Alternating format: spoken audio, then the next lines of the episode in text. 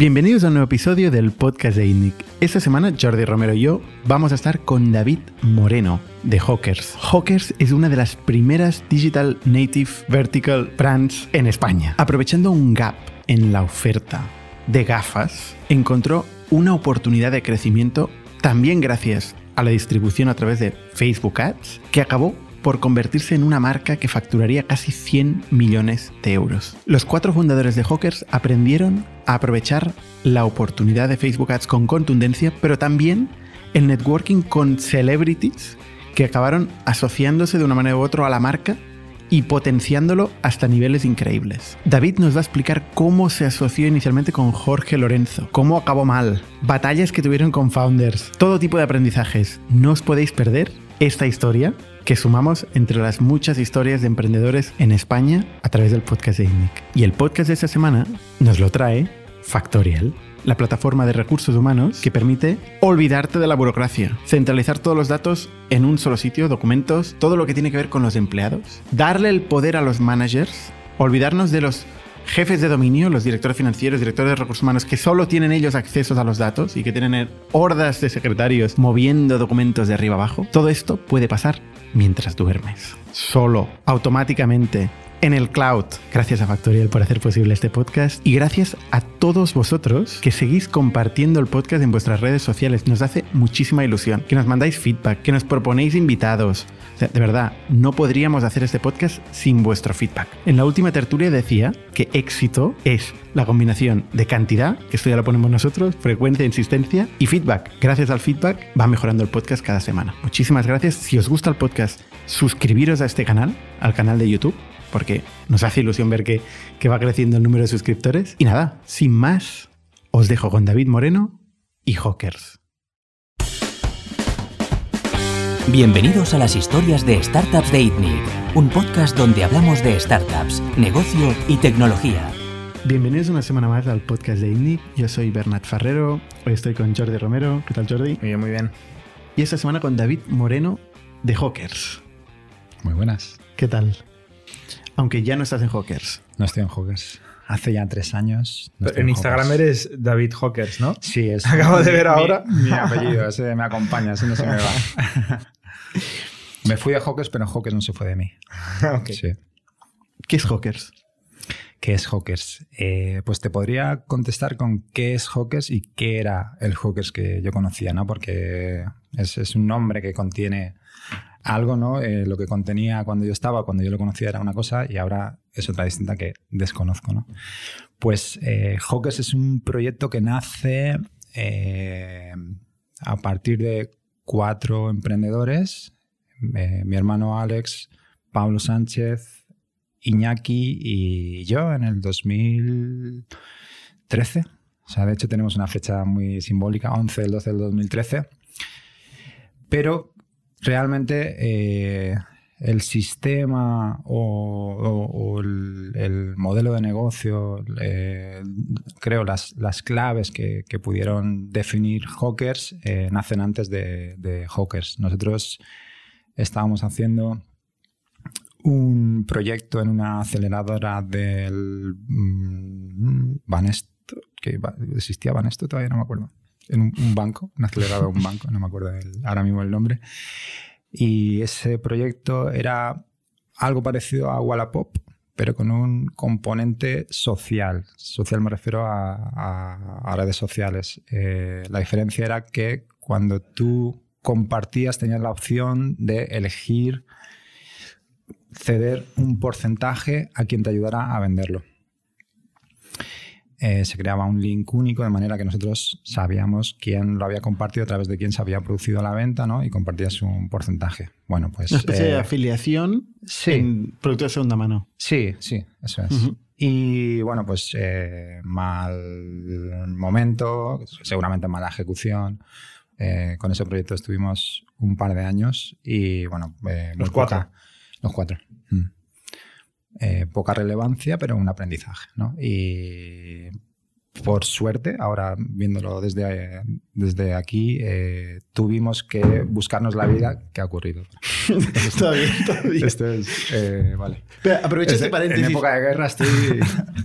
Aprovecho este paréntesis para explicar lo que es Hawkers porque es- está explicando toda la historia. Vale, vale. Pero resumiendo mucho, Vale, una vale. marca de gafas, no. ¿no? O sea, ¿cuál es el, Y sí. Cuál es sí, el es pitch una marca de gafas. de una frase de Hawkers? Para la Es, audiencia que eh, todavía no, no sabe lo que... Seguramente Pues todo el mundo lo conoce. precisamente, precisamente era de todo menos una marca de gafas. ¿Vale? Porque eh, tanto en B2B, cuando alguien nos compraba, tenía opciones más baratas, más rentables, mejores, y nos compraba como clientes que nunca antes habían consumido gafas y mucho menos habían comprado gafas online y compraban Hawkers, ¿no? Entonces era más un lifestyle que realmente una marca de gafas, ¿no? Eh, de verdad que teníamos muchísimos clientes. Yo el primero, o sea, yo nunca había usado gafas de sol en mi vida y usaba Hawkers, no sé, llegó a ser un fenómeno social, diría, un poquito más. Una marca. Sí, sí, Era una sí, o marca. sea, no estoy hablando de que sea, de que sea gigante ni que sea. No, no, tampoco quiero pegarme el pegote, ¿no? De decir, eh, eh, conforme lo he dicho, fenómeno social suena ¿no? algo súper grandilocuente, pero no, pero sí que llegó en su escala, llegó a ser algo más que una marca. Un fenómeno social de consumo. Asociado al consumo, sí. Pero no solo de consumo. Es que no, no, no, le, no le quiero dar más dimensión de la, de la que tiene, de verdad. O sea, no, no pretendo darle. O sea, así. eh, normalmente enfocamos como problema en el mercado Ah. solución, Sí. ¿no? Se puede ver así también. Se puede ver así. ¿El problema cuál Pero es? El problema era el que había un, un gap bastante enorme y que no estaba cubierto eh, entre gafas mm, de, de un precio entre 100, 200 euros y lo siguiente que había era mercadillo prácticamente. O sea, que sí que vamos a las gafas. Al problema cuando Sí, sí, vendíamos gafas. vendíamos gafas. Con lifestyle. vendíamos gafas. Gafas que te daban un Con- lifestyle. Que te daban un, Un estilo de vida. Sí, sí. Pero a lo que me refería con que era, o sea, si nos, si nos ceñimos estrictamente a, bueno, si le tienes que decir a alguien qué es, sí, una marca de gafas de sol, evidentemente. Pero ya fue está. mucho más, Fue de mucho verdad. más. O sea, que, que- que de manera un poco transversal eh, af- afectó de alguna manera o, o- o modificó eh, la manera en la que se hacían ciertas cosas en el marketing, en, en- en las redes sociales, en, en PR, en, en muchos otros campos que no es estrictamente en el del comercio electrónico. Ujú. O sea, sería una de las primeras DNVBs, ¿Qué es DMVBs? eh, Digital Native ah, vale. Virtual Brands. Brands. sí, digamos, digamos que sí. Creo que sí. No sé si En a nivel mundial, España al menos en-. España, En uno de España los primeros casos de éxito. y grande. digamos, uno de los primeros casos de éxito. Volvamos a la aceleradora de Banesto. Venga. tú, hazme eso, tú dime, dime eh, tres palabras, porque si no yo tengo la versión de dos horas y la versión de dos segundos. No, no, ya te- no te preocupes que tenemos Vale. eh, cortando y... Vale. Pues eh, estábamos en esa aceleradora y teníamos que eh, comer, básicamente. Teníamos que ganar dinero porque con lo otro no, No nos daban de comer en la aceleradora. No nos daban de comer, no, no, no. no nos daban Hay aceleradoras donde sí dan de comer. Pues nosotros estábamos en la mala. Comida for equity. Nos- Nosotros estábamos en la que no nos da de comer. Si hubiera descubierto algo como esto, creo que no hubiera existido Hawkers, hubiéramos estado zampando aquí. Como si aquí A veces- se zampara que no veas. Hacemos unas paellas. Al menos hay comida, ¿sabes? O sea, no sé si, pero al menos hay. Lo puedes, puedes atracar si quieres. Eh, y estábamos en ese proyecto y, teniendo que, que ganarnos la vida, ¿no? Eh, decidimos que el expertise que habíamos adquirido eh, con nuestro proyecto íbamos a aplicarlo a terceros y íbamos a hacer eh, para marcas, para bloggers en su día, ¿no? estaba todavía el término ni siquiera influencer, bloggers, le- les hacíamos todo, ¿no? desde el diseño gráfico a la web. Y bueno, eh, habíamos visto que eh, de lo poco que, que- que habíamos obtenido de aprendizaje con, con el proyecto era que el único producto que veíamos que tenía más, más sex appeal eran las gafas de sol. Y porque era. mm, Eso con de diferencia, las mano. métricas eran. ¿El sí, proyecto de con, segunda el de, mano? con el de segunda mano, sí. O sea, la gente vendía gafas de segunda mano. sí. Mm. Eran de los únicos que funcionaban. Y, y de hecho, bueno, previo a eso, el, el fijarnos en las gafas de sol fue porque mi hermano hacía compras grupales en forocoches y Las entrañas de Internet en España, ¿eh? El subsuelo. Si me preguntas forocoches, ¿qué es forocoches? ¿Es un foro donde hablan de coches? No, es todo menos eso. Es un estilo de vida. Es, es un estilo de Me ha encantado. A partir de ahora. Cualquier cosa que... En la vida todo se puede ver de muy distintas maneras. Entonces, eh, él compraba estas gafas en, en forocoches y igual, no, no llegaban a casa. Eh, los amigos le decían, me encantan, son baratas, me las quedo, pide tú más. Y así, ¿no? Entonces, a la hora de nosotros, habíamos visto que los e-commerce que nosotros hacíamos funcionaban. Y, y no teníamos experiencia previa en e-commerce, ¿no? Con lo cual, ver que alguien con un e-commerce de X, yo qué sé, eh, eh, hicimos mucho distintos. Eh, Facturaba, ¿no? Y veíamos, teníamos acceso al panel, ¿no? Y veíamos que entraba dinero y decimos, nosotros queremos eso también, queremos hacer algo así, vamos a Dinero. probar con un producto, queremos eso, eso que llaman dinero, queremos eso que, que entra en, en esto. Y puestos a elegir un producto, queríamos, eh, teníamos en, en ese momento, como creo que toda, toda persona que hubiera estado en el entorno startup, el, el método Lean, ¿no? startup, y, y entre otras cosas buscábamos el eh, simplificar al máximo el, el producto, la logística, etcétera, etcétera, etcétera. ¿Cómo caló, eh? El tema del Lean. Es Sí, increíble. tío. Es increíble. Bueno, nosotros éramos culpables, ¿eh? Aquí hacíamos charlas de Lean Startup. Sí, tenemos todo. el Lean Circle de Barcelona aquí en INNIC. Sí, sí. Pues Sí. es, es posible que vosotros seáis culpables. Bueno, aquí en el entorno más local. Sí, sí.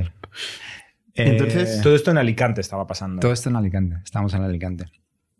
Y bueno, pues eh, pro- probamos con este producto, pero nosotros no teníamos marca propia porque tampoco, bueno, pues conocíamos esta marca americana que se llamaba Knockaround y empezamos a hacer dropshipping. Con tal éxito, eh, se me ha olvidado comentar que, que empezamos a utilizar para venderlo desde el día 1 Facebook Ads, porque estaba... punto clave, ¿eh? Sí, punto muy, muy, muy clave. Eh, estaba empezando la herramienta, la, la habíamos descubierto casi por, por casualidad y quisimos probarla. A ver.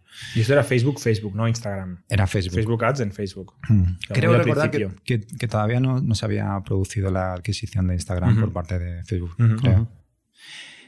Y mm, empezamos, y desde el, recuerdo, desde el primer momento, ¿no? Eh, obtuvimos un retorno increíble.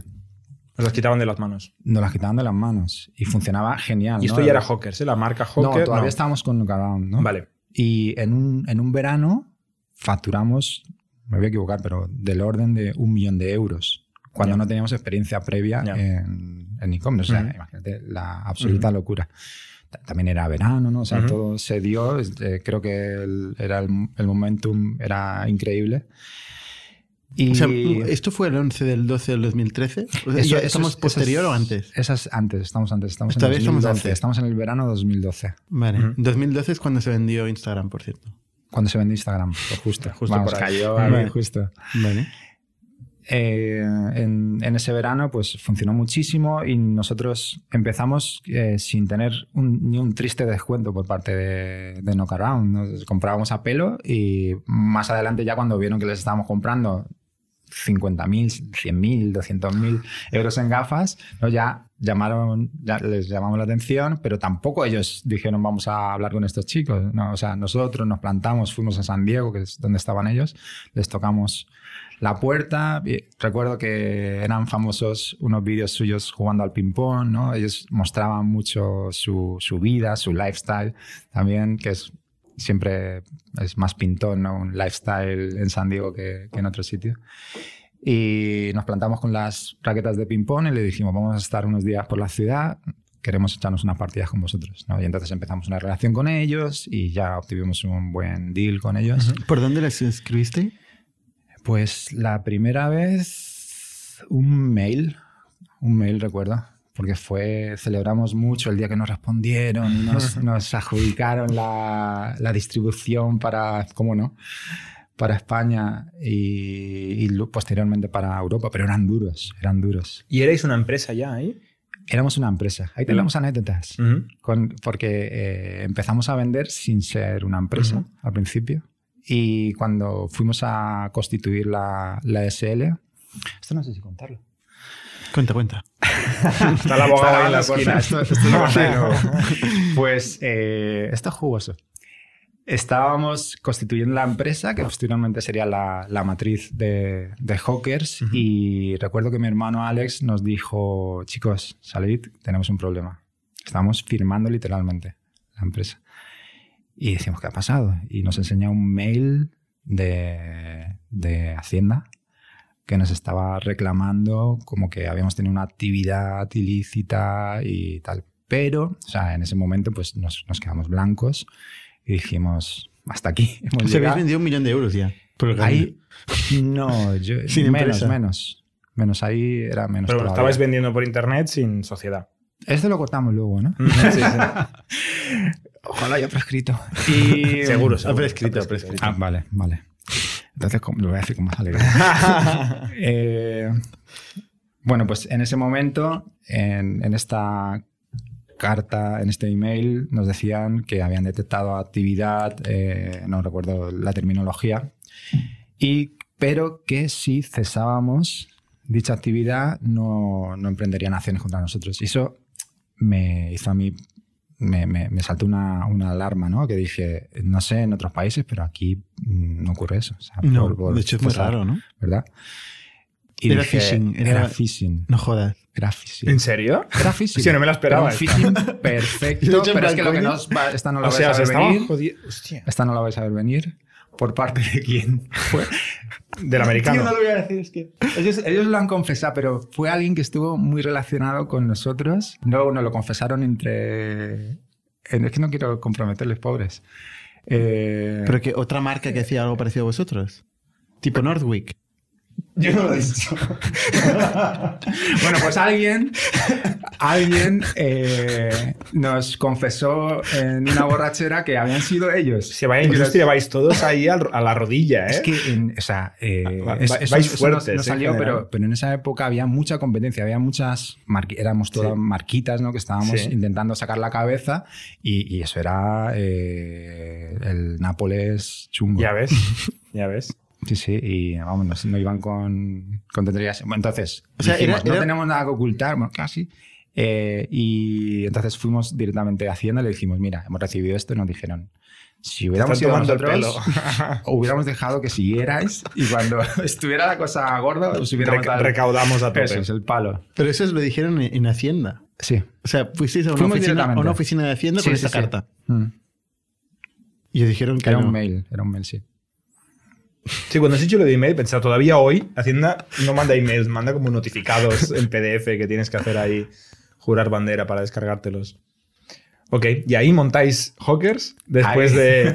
después de eso, eh, montamos, constituimos la empresa ya, cuando después de la bomba esa que nos cayó, constituimos la empresa y eh, no empezamos con Hawkers, nosotros planteamos a, a la empresa americana Northwick que... around. A Knock Around. He dicho Northwick, tío. El subconsciente. Madre mía.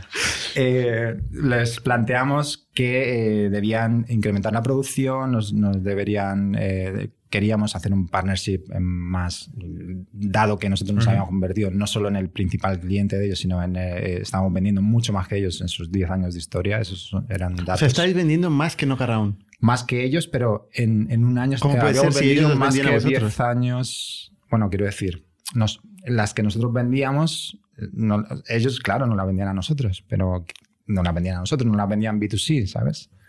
Que no- ellos no habían O vendido sea, ellos tanto vendían B2B. a nosotros, a sus distribuidores, a través de nosotros fue cuando más vendieron, ¿no? Previamente, antes de que nosotros estuviéramos, ellos tenían unas cifras y cuando Hmm. nosotros entramos, Estoy viendo y en 2019 facturaban 8 millones de euros. ellos, De dólares. O sea, nada. no me acuerdo de, de las cifras, pero... vamos. 2020, 12 millones de euros. Eh, de yo- dólares. yo- 2020, 2020. O sea, que Yo Hawkers llegó a ser mucho más, muy rápido. Sí, Claro. sí, que- ellos. Mucho Muchísimo más. Muchísimo más. En muy Y- poco y, y teníamos sobre todo problemas de abastecimiento porque vendíamos mucho más de lo que podíamos servir. ¿no? Y hay un verano infausto donde la gente eh, tenía que esperar dos meses en pleno verano para que le llegaran las gafas. Perfecto. Pero ¿sabes qué pasó? Que nos ha ocurrido esto, ha sido una constante durante todo- toda la época Hawkers, que cosas así hacían que se incrementara el deseo Mm. por la marca, ¿no? Como que la gente decía, no pasa nada, me espero. Y, y hizo el- el- esa bola hizo que, que- que la marca tuviera más popularidad. Eh, Eso es una estrategia de lujo de- clásica, ¿no? Para comprarte un Rolex, ah, primero tienes que estar como un año Ajá. comprando joyas hasta que te dejan comprarte Eso el Rolex, es. ¿no? O para comprarte, no sé, un bolso de Hermes. El otro día ¿Esto va veía un- así? ¿Esto va así? Tú no puedes ir a un distribuidor de Rolex y comprarte un Rolex. Te dicen, te dicen eh, ¿quién es usted? ¿Cuánto ha gastado usted aquí? Y tú en plan, yo soy un matado, no te lo dan. Te tienes que, que empezar a comprar cosas hasta que te invitan a comprar un Rolex. Y Hermes, que es Ah. una marca famosa de lujo también, tiene como un bolso que solo si El te has Birkin. gastado tipo más de 100.000, ¿lo conoces? Mm, Birkin, sí, el Birkin. Más de 100.000 dólares o no sé qué en, en corbatas y en tal. Sí, es- Entonces es- te invitan a comprar. que llega al ridículo. Pero vosotros sin O sea, querer un pues, poco, sí, sin querer sin querer por temas de supply chain, Sí, sí. usasteis la misma táctica ¿no? de Ajá. generar eh, scarcity, no sé cómo Scarcity, se dice. escasez. Escasez de, de producto y, y la gente tenía Mm. más ganas de, de comprar el producto. Pero, pero para Mm. entenderlo, o sea, no Nocarown hacía compras en China De gafas, las traía. San Diego. De. San Diego se mandaban a Barcelona, a. Alicante. Sí, ¿eh? Y, y de Alicante vosotros las distribuís en España. justo. ¿Y eso no costaba pasta? Toda esta logística. Eso costaba pasta, pero teníamos margen suficiente. Es un producto muy barato de fabricar. Sí. Mm. Eh, Luego, nosotros, la verdad, eh, no queríamos meternos en fabricación al principio. Eh, ya nos iba bien, ¿no? Como lo estábamos haciendo y nosotros fuimos a hablar con ellos buscando un buen deal, ¿no? En el que siguiéramos siendo sus distribuidores, pero que nos permitieran ayudarles, aunque no teníamos experiencia, pero creíamos que podíamos hacer que eso fuera mejor, ¿no? Le, dijimos, ponemos parte de nuestros recursos, de nuestra plantilla eh, dedicada exclusivamente a esto y vamos a hacer que esto funcione mejor. Pero no quisieron. ¿Esto antes o después de la partida de ping-pong en San Diego? Esto fue después. La partida de ping-pong fue muy al principio. Eso Vale. fue después. Y nada, total, que les, les dijimos entonces necesitamos una alternativa porque tenemos mucha demanda y creemos que tenemos mm, mucha, mucho potencial, que podemos crecer mucho todavía. Eh, apenas hemos empezado con España, eh, habíamos eh, empezado en, en países como, como Italia, como Reino Unido, Portugal, varios de, Europa. Y les planteamos que íbamos a crear nuestra, nuestra marca, ¿no? Se lo dijimos de cara. No les importó en su momento y ellos atribuían el éxito a su marca. O sea, que era como que nosotros hemos estado 10 años cultivando esta marca y vosotros habéis llegado en el momento bueno y pues se vende por, por la marca, nada más, ¿no? Que también, por supuesto, la marca hacía su papel en, en eso. Ellos tenían eh, mu- muchas celebrities que las llevaban por estaban en su momento estaba Jessica Alba, Snoop Dogg, había muchas celebrities que las llevaban, ¿no? Con lo cual Eso es lo que me sorprende, que con estas ventas me parecen muy bajas Ajá. para tener tanta celebrity y, tanta, y tanto lifestyle. En Estados Es Unidos, que que- es el mercado más grande del mundo. Claro, es que muchas veces no tiene que ver con tiene que ver con tu capacidad de, de convencer a esas personas y ya está. O sea, y los dueños eran capaces, tenían un- una, buen- una buena red de contactos y Pero luego no sabían hacer el Facebook. Ads. no, no era lo suyo. Ni, No era lo ni suyo. fabricar suficientes gafas. Tampoco. O tampoco. comprar suficientes Ellos gafas. realmente llevaban, ya te digo, llevaban 10 años con una, no te voy a decir cifras de facturación porque no las recuerdo, pero llevaban con una facturación pues que vivían bien, ¿no? Por ejemplo, el, dueño tenía un Ferrari también, le iba bien o le iba mal. Ferrari Era- es el benchmark. Es el tema mínimo. De ahí para arriba. Eh, era un Ferrari segunda mano y tal, pero chulo, que no, no era, no, era, no era lo mismo. Y les iba bien y yo creo que ellos estaban muy bien en su comodidad, ¿no? Eh, iban, se echaban sus partidas, se lo pasaban bien, estaban... Era un nivel mm, profesional, pero menos ambicioso, menos menos ganas de crecer, a lo mejor. ¿no? Entonces se lo planteamos, les pareció bien en principio, y porque creo que no pensaban que nos fuera a ir bien a nosotros con nuestra marca, ¿no? que en el momento que abandonáramos Nuka una marca de cero, y nosotros tampoco las teníamos todas con nosotros, ¿eh? de verdad. O sea, nosotros decíamos, no sé qué va a pasar, si le ponemos un nombre nuevo, una marca, si se va a seguir vendiendo o no. ¿Podíais volver a su marca o a distribuir su marca? O, Nosotros seguimos los compaginando ambas durante un tiempo, pero hubo un detonante que fue el que hizo que ellos nos quitaran la distribución o que ya se rompiera la relación 100%, que fue el hecho de patrocinar a los Lakers. Ellos eso lo vieron como, habéis venido a mi casa a, a patrocinar al, al equipo, no, no era local, pero bueno, casi de California. Mm. Y eso les sentó mal y nada, rompimos relaciones. Pero esto de- fue muy tarde, mucho más tarde, ¿no? esto, pues tampoco me acuerdo la fecha, pero sí, ya, quizá un año después, puede ser, un año, año y pico después, más o menos. O sea, ¿qué pasó en este año? Cuando creasteis la marca, ¿qué, qué, qué pasó?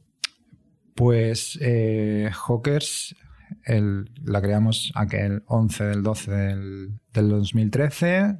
Fue, digamos, ¿Eso fue la constitución? fue, no fue la fecha de la constitución de la, de la firma, fue el lanzamiento, quizás, el lanzamiento en redes y demás. ¿no? Cuatro ¿eh? Los cuatro de siempre. Ahí estábamos cuatro socios, pero ya había una plantilla, pues a lo mejor cuando empezamos, de 20 personas o algo así, más o menos. Y lanzamos y funcionó bastante bien desde el principio. Est- me está viniendo... Perdonad porque es que eh, lo estoy refrescando porque hace tiempo realmente no hablo de esto. Estáis entrando en un detalle que no suelo entrar y está- me está viniendo. Nosotros nos habíamos asociado con Jorge Lorenzo. O Motorista. sea, nosotros sí. Eh, habíamos empezado Hawkers teniendo 50-50 con Jorge Lorenzo. ¿Qué dices? Sí. 50-50. Y empezamos, de hecho, la primera. El primer vídeo de Hawkers lo grabamos en Nueva York, que estábamos de viaje. Teníamos otra marca, habíamos hecho una marca que se llamaba Miss Hamptons y habíamos, hecho ah, de. de es- espadrilles, ¿cómo se llama? Eh, alpargatas. De alpargatas. Y habíamos ido a Nueva York a hacer un shooting y en ese shooting recuerdo que eh, dijimos, bueno, pues vamos a, aprovechar y vamos a hacer un, un vídeo que va a ser el, el vídeo eh, de, de expectativa de, de Hawkers. Y grabamos un vídeo por las calles de Nueva York y ese fue el primero. Y Jorge, eh, en algún gran premio que estaba, se puso las gafas, hizo varias fotos, eh, le dio hype Pero, desde pero, sus redes. pero ¿cómo? O sea, yo no- me he perdido. Vosotros estabais en una incubadora de Banesto, Sí, que, que necesitabais dinero, que no tal. sí. Y de golpe estáis en Nueva York haciendo vídeos, tenéis Ajá. otra marca, Miss Hampton, Ajá. y haciendo una empresa con Jorge Lorenzo. O sea, ¿qué pasa por el medio? Pues todo eso que te contaba hace un rato. O sea, sacasteis una marca sin empresa, conseguisteis vender Ajá. y os vinisteis arriba y empezasteis a contactar a celebrities Pero- un poco siguiendo el modelo de No. Pero, o sea, por ejemplo, has dicho lo de de repente estés en Nueva York. Mm, Ir a Nueva York son 500 euros. Tampoco estamos. no es Pero un shooting, un shooting en Nueva York tiene pinta de caro, no sé, digo yo. ¿eh? Lo hicimos súper bootstrap. O sea, eh, llegamos eh, sin permiso alguno. A, a la modelo les escribimos a través, de, a través de LinkedIn y de Instagram o de no me acuerdo de dónde, de redes. Era la agencia Uyemina, que es bastante prestigiosa. Pero intentamos ahí hacer eh, estrategia de chantaje emocional un poco. De decirle, "Buah, somos una marca que está empezando, eh, a ver si nos echáis un cable, podemos pagar una, pero si te traes amigas estaría guay y tal. Entonces lo hicimos low cost, el esto. Que le echabais cara, vaya. Le echabais cara sí. y, Sí, y sí. para adelante. Le echábamos cara y íbamos, eh, hasta- eh, fuimos a grabar a un edificio que estaba en New Jersey y en- buscamos el sitio por el que podíamos entrar al edificio. Eh, nos hicimos colegas del portero que era cubano, nos dejó pasar y subimos arriba y grabamos. Luego alguien tiene una casa en los Hamptons y fuimos ahí y grabamos. Típico, alguien, alguien con una casa en los Hamptons. Claro, ¿quién no conoce a alguien la en casa? el grupo siempre. Tú, alguien, o sea, en, en el grupo de WhatsApp de familia siempre hay alguien, oye. Antonio creo que tenía una, sí. Eso es muy típico. Y, y nada, o sea, ¿Y qué pasa con Jorge Lorenzo? Porque montáis, o sea, un un 50-50, Sí. eso no quedó así. eso no quedó así, eso no quedó así. Eh, estuvimos con él durante un tiempo hasta que eh, se produjeron diferencias importantes Y de hecho, si, si miráis en la hemeroteca en esas fechas, coincide con una mala época de Jorge en las motos. Él se había involucrado bastante en el proyecto y digamos que le estaba despistando un poco de, de lo que es su, su, su carrera profesional. ¿no?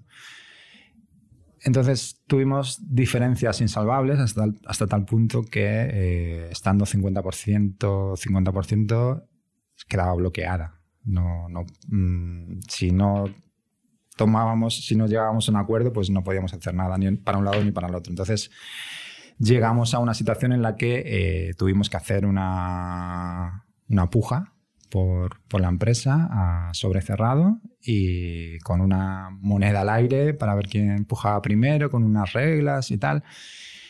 Y ese día nosotros, eh, en pleno, todos lloramos porque habíamos, nos habíamos dado cuenta en ese momento de lo que significaba para nosotros la empresa. O sea, el hecho de estar al borde de perderla, porque además nos habíamos encontrado en un momento en el que no teníamos caja para poder pagar. ¿Pagar qué? eh, comprar la parte de Jorge, ¿no? En el caso de que saliera eh, para nosotros. Y apareció una persona, no era el de los Hamptons, pero otro, quien no conoce a alguien que te presta dos millones de Obvio. euros. El otro familiar. Otro vas a un bar y, y igual que pides un médico en las películas, pues tú pides a alguien que te deje dos millones, pues un ángel, eh, una persona que nos ayudó muchísimo, pues nos lo prestó. No era venezolana esta persona. No, no, no. Este era menos venezolano, este era, era malagueño. Y, y nada, eh, pudimos Se recuperar prestó a los cuatro founders dinero Sí. personalmente para Para comprar a Jorge claro, Lorenzo Claro. y seguir con la empresa los cuatro, con una deuda con este Eso es. Pero- amable malagueño. Pero esto, o sea, ¿fue después de- o antes de hacer la oferta? Porque La oferta. conseguisteis este dinero antes de hacer la oferta. Antes, claro. O sea, Vale. nosotros llegamos ahí ya con el dinero. Sí, porque luego si no hay que pagar. Claro, claro, claro, claro. Entonces, hacéis la oferta y podía ser que. Podía ser que nosotros no tuviéramos suficiente para pujar. Valorasteis ejemplo. la empresa en 4 millones de euros. Eh, pues eh, se llevó ese 50%, se valoró en 1.7, creo recordar. 1.7, Más o menos. más o menos. 3,4. 3,4. ¿Y, y la, la oferta que hizo Jorge Lorenzo, de cuánto fue? Pues eh, él estaba en una carrera en ese momento, con lo cual dejó a, una persona encargada y le dio unas instrucciones de hasta aquí. Eh, deduzco, nunca, nunca me lo dijeron a mí, ni nunca, pero deduzco que él no podía estar desde la moto con el móvil. Y creo que era uno, un millón, creo que era, llegaba. Nosotros habíamos eh, introducido una cláusula, voy a decir inexas- ines- Inexactitudes. cosas, inexactitudes, pero bueno, más o menos, así. Eh, habíamos introducido una cláusula en la que el segundo pujador tenía que eh, superar la puja por, no me acuerdo si era un por dos o 1,5 o algo así. Ahí es donde no sé el dato. O sea, había Exacto. derecho a, a repujar, ¿eh? Sí. Porque he dicho que lo de los Claro. cerrados. Claro, claro. Vale. Y Es un detalle que no, Es- es- es no es muy relevante, pero es interesante porque no es habitual. sí, sí. Y En cambio, los bloqueos en las empresas sí que son habituales, ¿eh? ah, sí. Y, normalmente son, son causa de muerte para las empresas, pero Sí. vosotros salisteis de adelante. Sí, sí, sí. De hecho, vimos muy cerca la muerte ahí de la empresa. Bastante cerca. Total, que, que salimos de ahí. De ahí eh, Jorge creó otra marca de gafas con, con este dinero, que de, de hecho la sociedad se llamaba One- 1.7 o algo así, SL, ¿no? con el literal, con el dinero que, que sacó, hizo otra marca que era Skull Rider, se llamaba la marca. Y nosotros seguimos nuestra historia con, con Hawkers. ¿Le fue bien la marca esta? No, No. Se quemaron 1,7. no sé cuánto invertiría, pero no, eh, vendió y no, no, no. O sea, luego él nos ha confesado que no le fue bien. O sea, Le fue mejor lo de las motos. Sí, Ahí no la ha ido, Cada uno también ahí no la ha ido mal. Ahí no la ha ido mal. ¿Y la relación con él bien? Yo nunca he tenido mucha relación personal con él. eh, los demás sí, los demás bien. Hubo una época en la que éramos máximos enemigos ¿no? entre nosotros y, y tal, siempre dentro del mundo de los negocios y demás. Pero, pero no, no, no llegó la sangre al río. ¿Lo- ¿Los dos millones de, de euros os los prestaron a vosotros o a la empresa? Ostras. eh, O sea, ¿los tenéis que devolver o era un socio? Sí, era socio, él, él entró con, con parte. Ah, Eh, nosotros teníamos varias marcas y él se quedó un porcentaje de una de las marcas a cambio. Pero posteriormente, eh, por eso te digo que, es, que era un ángel este hombre, eh, nos ayudó de manera semi desinteresada, evidentemente tenía sus intereses ¿no? para hacerlo, pero con una- unas condiciones muy flexibles y muy generosas. Y posteriormente, eh, cuando se tenía que ejecutar el acuerdo, él comprendió que nosotros necesitábamos volar libres, que, nos, que su presencia quizá iba a entorpecer la cultura de la empresa, la forma en la que nosotros eh, necesitábamos operar para, para que siguiéramos siendo nosotros. Entonces él eh, se apartó, eh, le devolvimos su parte y nada, pues... qué sí. suerte, ¿no? Sí, sí, Y tan muchísima. ángel. Muchísima, muchísima suerte. entre los cuatro socios, ¿qué, qué relación teníais? Dos, dos erais hermanos. Ujú. ¿Y los otros dos? Los conocimos en la aceleradora. Y os llevabais muy bien. Sí, Hasta ahora. sí. Nunca os habéis Yo... bloqueado no. unos a otros. No, bueno, sí que ha habido tiras y aflojas, sí, sí, sí. Sí que hemos tenido momentos tensos, y, pero, pero no. No hay ningún problema entre nosotros. Entonces, ¿qué pasa después con la marca? ¿Cómo crece? ¿Cómo crece el negocio? ¿Del millón de euros a? Pues eh, hicimos tantísimas cosas. Es que aunque fueran en total 2013, pues 6, 7 años más o menos lo que estuvimos, ocurrieron muchísimas cosas. O sea, si quieres decirme algo concreto que te interese. O que Las ventas, ¿cómo interese- subieron? Exacto. Las ventas, ¿cómo subieron? Pues eh, pasamos de eh, ese millón de knockaround a. eh, es que no me acuerdo. 3, 10, 20, hasta. 100, un ¿no? total de 100. O sea, el punto máximo, 100. Sí. Mm. Y por el camino, mm, ¿conseguisteis más celebrities? conseguimos muchas celebrities. Yo creo que una de las claves quizá era el, el estar con, con muchísimos frentes abiertos al mismo tiempo, ¿no? Que Disparabais a todo. a todo, absolutamente. Pero la Era- clave era el Facebook Ads. O sea, lo fue, Era lo fue durante claves. bastante tiempo. Pero, pero, pero Facebook Ads era una herramienta que estaba a disposición de todo el mundo. Entonces, eh, sí, eh, un lápiz es lo que utilizaba. No, joder, es que voy a decir Picasso y va a parecer que me estoy comparando con Picasso, pero no es lo mismo en las manos Sí. de Picasso un lápiz que en las manos de Jesús. No, pero es cierto que no Caraun también tenía acceso a Facebook Ads y no. Claro, claro. No lo supo hacer o- Era importante y el diferencial yo creo que sería el hecho de que nosotros eh, obtuvimos un crecimiento importantísimo, que en su momento era muy importante el número de fans eh, y el, el engagement que conseguimos en un momento en el que eh, otras empresas estaban a otra cosa. Y entonces no había competencia. Pero Y- bueno, había Northwick y había Ah. Meller, ¿no? Y había Sí. empresas, empresitas así Había- pequeñas Mm. que aparecieron en aquel momento como vosotros, pero no crecieron a vuestro ritmo. No crecieron a nuestro ritmo. Y fue por la parte más de construir la marca, la reputación vía celebrities. Dirías tú. Celebrities es una de las patas importantes, pero había muchas otras que no, no se percibían y, o que no salían en prensa o que no se contaban demasiado, pero que en conjunto eh, hacían que, que- Mu- Mucha gente se fijaba en lo de la, la celebrity, mucha gente se fijaba en lo de Facebook Ads, eh, mucha gente intentaba replicar lo que estábamos haciendo, pero lo hacía de manera eh, puntual, individual, utilizaba una de esas estrategias o como mucho dos, ¿no? Combinaba y dice, pues la clave son celebrities y Facebook Ads, vamos a hacer eso, no funcionaba.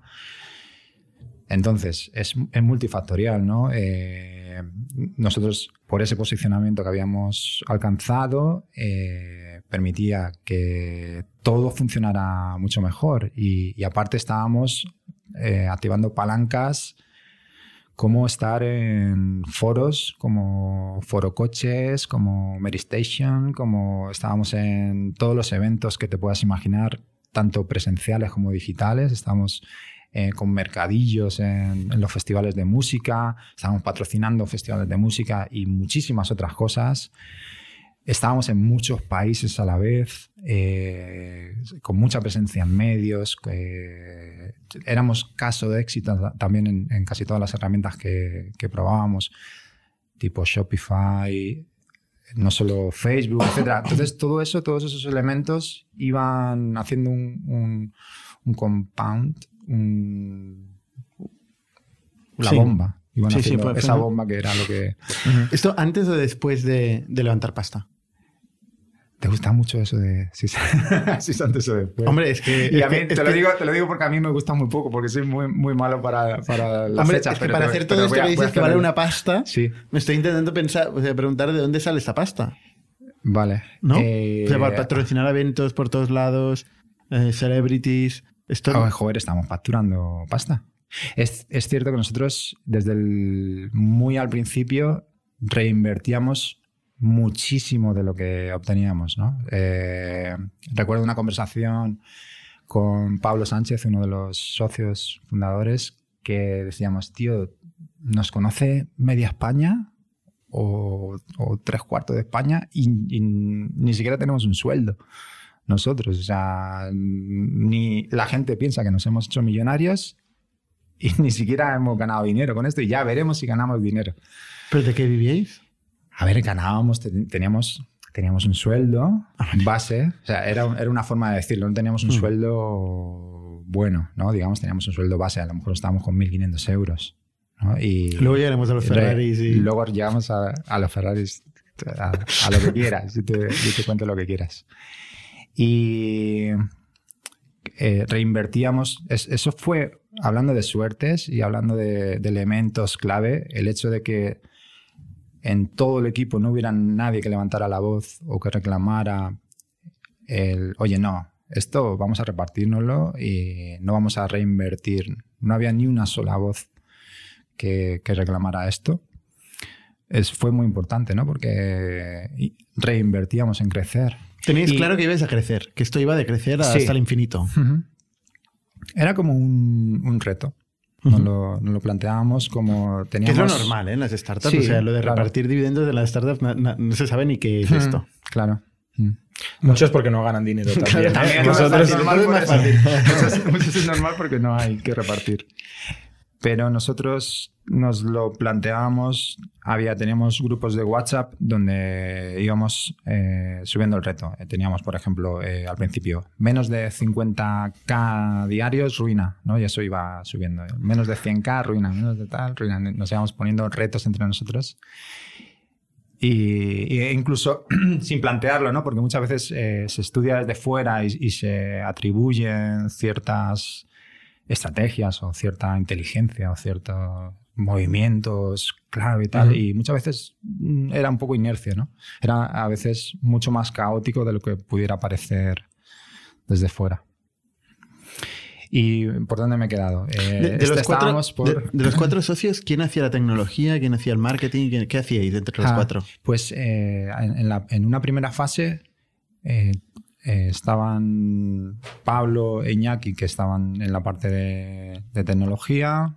eh, mi hermano Alex y yo llevamos un poco eh, marketing y diseño gráfico, imagen, etc. Eso en, una muy primera fase y pronto tuvimos equipo, pronto fichamos diseñador gráfico. Pablo siguió bastante tiempo. Pablo ha sido una de las claves en, en Facebook Ads. Y él estaba de, de CMO. Y ¿Había CEO? había CEO. ¿Quién era? En su momento era mi hermano Alex. Y, y luego ha habido varios. Más adelante ha habido varios. Luego ha habido un baile interesante de CEOs. Pero entre los cuatro, eh, ¿tenéis participación equivalente? 25%. Cada uno. Vale. Entonces, dices que mm, facturasteis 1, 3, 10. Por ahí no. por ahí, ¿no? Los- sobre los caso. 10 estaría cuando fuisteis a levantar una primera ronda de financiación. Eh, solo ha habido una ronda de financiación. Bueno, pues la sería 2016, octubre, ¿no? Sí. ¿Por, por qué vais a levantar financiación? Eh, esta conversación que te he dicho con, con Pablo, eh, donde por una parte se refleja el que no estábamos repartiendo dividendos y por otra nuestra incertidumbre.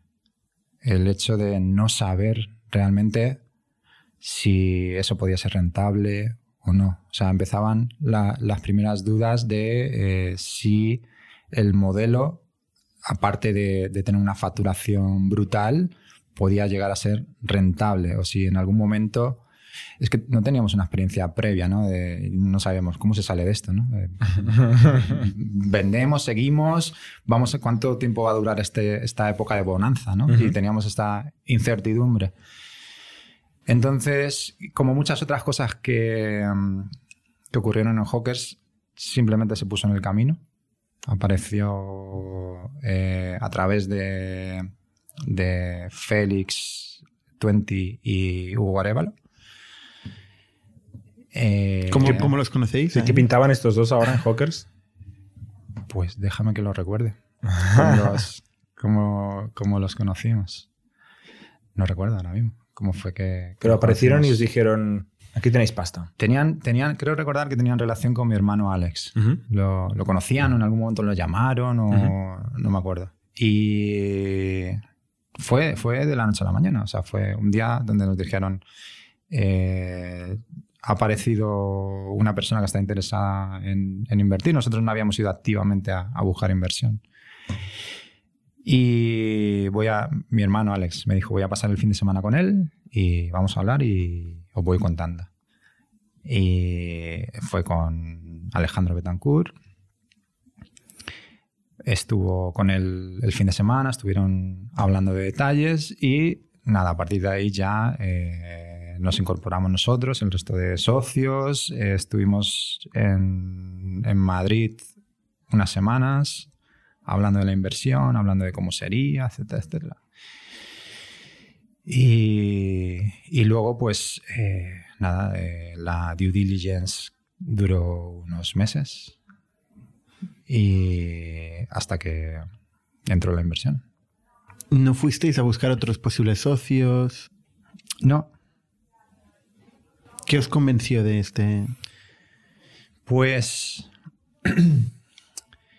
el hecho de que nosotros valorábamos muchísimo eh, nuestra, nuestra libertad y nuestra forma de hacer las cosas, queríamos mantenerla por encima de todo, incluso por encima del dinero, ¿no? El, que nos le dábamos más importancia a seguir porque nos lo pasábamos bien y nos gustaba y éramos muy libres. Nadie presionaba a nadie, eh, hacíamos las cosas como nos apetecía.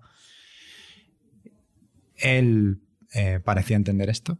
Y, ¿Y el contrato también lo parecía entender o no? El contrato también parecía entenderlo. Pues intentamos reflejarlo y que plasmara eso lo mejor posible. Intentamos que eso fuera así. Entonces, eh, nada, eh, eso, eso fue ese, ese detalle, el hecho de que él respetara ¿no? y que eh, al menos de, de palabra se comprometió a que nunca iba a tener un porcentaje superior a X, ¿no? donde él eh, pasara a, a tener el, el control de la O empresa. sea, X era menos del 50%. Ujú. ¿Cuánto dinero puso?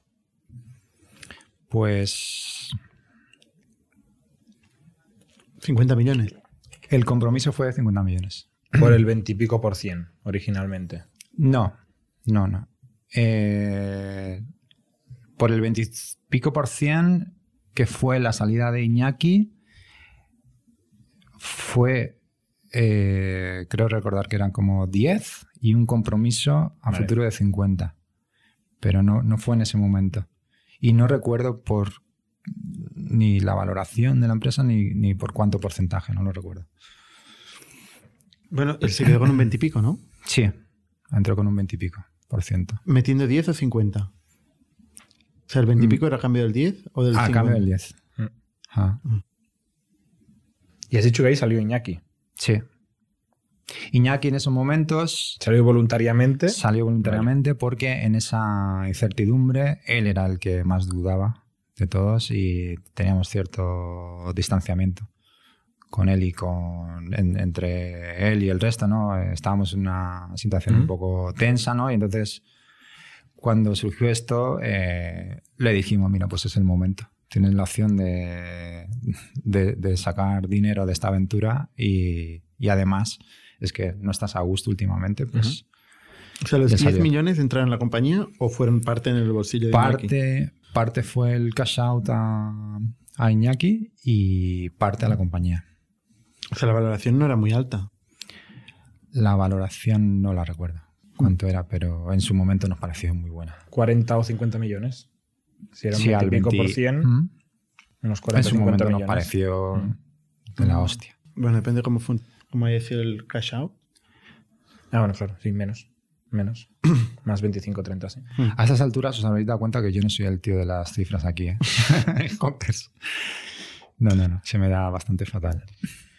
Y esto era una empresa española, Era una empresa una española. SL española, donde 100%. pasáis a tener un nuevo socio con un pacto de socios. En principio todo bien, sale Sí. uno de los fundadores y seguís independientes, creciendo de los 10 a los 20, de los 20 a los 40, 50, lo que, lo que surja, ¿no? Entonces, ¿qué, qué empieza a pasar? Porque ahí empiezan a cambiar muchas cosas, ¿no? Entiendo. eh, empiezan a pasar que con cada salida eh, cambia un poquito la empresa.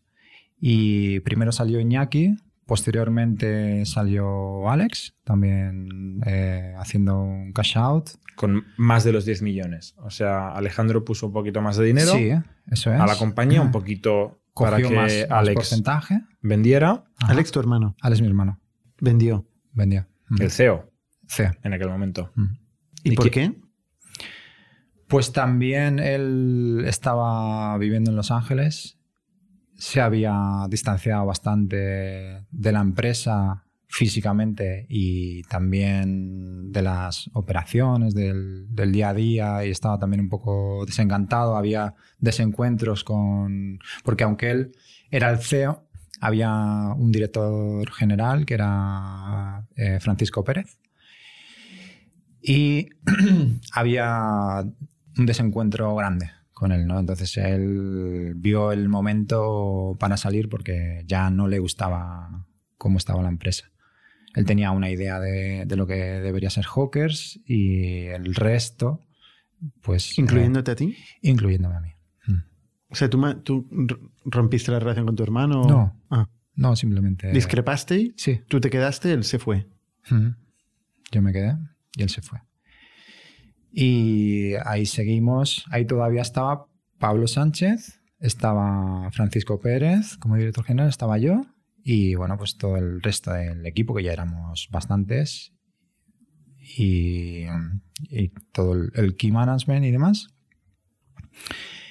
Y es una etapa distinta. Eh, había cambiado bastante la, la cultura, eh, poco a poco eh, la parte de, de la inversión, la parte inversora, iba queriendo reflejar sus inquietudes, su forma de ver la empresa a, todos los niveles en, la marca. Y eso eh, desde mi punto de vista, que es solo mi punto de vista, perjudicó bastante, de, manera bastante grave a, la marca y a la empresa.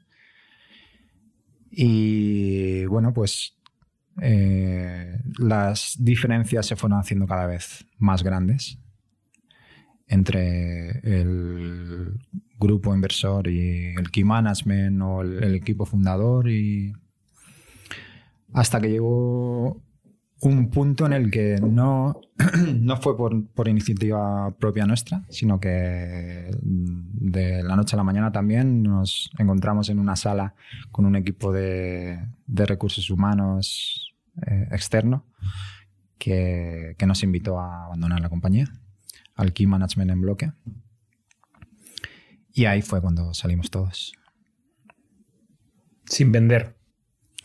Yo seguía. O sea, en ese teniendo- momento os, habíamos os- hecho- os echaron de la operativa, digamos, Sí, eso es. pero no necesariamente os compraron las acciones. Solo quedaba, eh, creo recordar, mi porcentaje, que era un 5%, porque yo también había hecho cash out. Habías ido vendiendo un poquito en las Previamente, sí. anteriores. Ok. Y Pablo Sánchez, creo que le quedaba un poquito más en ese momento. Posteriormente eh, vendió, pero en ese momento todavía tenía. Y ya del resto, eh, poquitos eh, porcentajes muy, muy pequeñitos que nosotros ha- habíamos repartido en su día a, a empleados clave y a, a gente que estaba desde el principio. Pero el, el porcentaje mayoritario lo tenía ya eh, Alejandro. Alejandro Betancourt, que es este socio que entró con un 20 y pico por cien Sí. y que os dejaba hacer, Ujú. de repente controla la compañía Sí, y s- os ha abierto la puerta y os ha pedido que la crucéis. sí. Pero, pero vosotros también fuisteis a vender eh, en secundario. O sea, cuando vendes en un secundario, Ujú. Y, y por eso digo que ponía en el contrato, ¿eh? te, pon- te preguntaba antes, porque una cosa es lo que la gente dice y la otra es lo que te dice con contratos, que al final es lo que te acaba condicionando. Entonces, claro, Sí. si, si vosotros erais mayoritarios, erais un 80-20 más o menos, no había problema. Eh, a no ser que el contrato di- dijera lo contrario. Pero claro, en el momento en que vosotros vais vendiendo, entiendo que cada una de estas cláusulas, entre otras cosas, cede probablemente el poder político del socio que vende. Una al- de las cosas que, compra. aprendí y que aprendimos eh, los que estábamos ahí es que eh, lo que está firmado es importante siempre que la otra parte cumpla, esté dispuesta a cumplir lo que ha firmado. No, para eso están los jueces también, ¿no? Vale, suerte con eso también. Suerte con meterte en un juicio a 10, 20 años o a 5 o a lo que quieras. y- Sí, sí, está esa opción. Está esa opción, pero esa opción hay que contemplarla. O sea, eh, puede ser que mientras eh, esperas a ese juicio la empresa muera o tus participaciones se vayan a cero, por ejemplo. Pero porque el poder fáctico, es decir, realmente la capacidad de ejecución, ¿de quién era? Porque había un director general que, que era apoderado, había un consejo de administración. ¿Cuál era el, el órgano de gobierno de la empresa? Pues hubo varios cambios, hubo varios cambios y pues se pasó de un órgano en el que nosotros teníamos la mayoría a uno en el que quedamos prácticamente sin representación. Y para hacer esto, ¿qué pasa? O sea, ¿hay nuevas firmas de contratos cuando hay secundarios y la gente venda? ¿O son acuerdos de junta? Pero los acuerdos de junta al final son mm, depende de la participación en el capital, ¿no? Eh, tengo un... Perdón. Eh, tengo firmado que no puedo hablar de, de esa parte. Entonces, eh, te puedo contar otras cosas, pero no te puedo contar. Me gustaría contarte detalles y algún día se podrán contar detalles, pero no, no puedo hablar de... Más, que nada porque al final estos procesos son, son un aprendizaje brutal para la gente que nos escucha. Claro, yo, yo de verdad hasta donde puedo leo y, y un poquito No, más estás incluso. contando mucho, ¿eh? O sea, Sí. Pero, pero ciertas, partes que yo te, te he dado ahí un titular, que es eh, que está muy bien lo que se firma y es, es muy importante, eh, pero hay, hay tantos matices a eso. Y, y el, el mundo de, de los, de los pactos de socios y de los contratos y demás tienen tantas aristas. Normalmente los, los inversores eh, puramente financieros no Ajá. tienen la capacidad de ejecutar, Ajá. liderar una empresa, a no ser que sea Sí. otro tipo de, Mm. de actores como los private equity y tal, ¿no? Hmm. Entonces, normalmente el poder de ejecución, el poder fáctico, Hmm. está en el emprendedor, en el, en el equipo gestor, ¿no? Sí. Que conoce cómo crecer la empresa, lo, lo ha hecho hasta ahora. Hmm. Entonces, esto en algún momento entiendo que cambió. El poder fáctico, a pesar de que no lo reflejara los papeles o a pesar de que pudiéramos haber eh, tratado de imponer lo que ahí decía, la realidad era mucho más compleja que eso.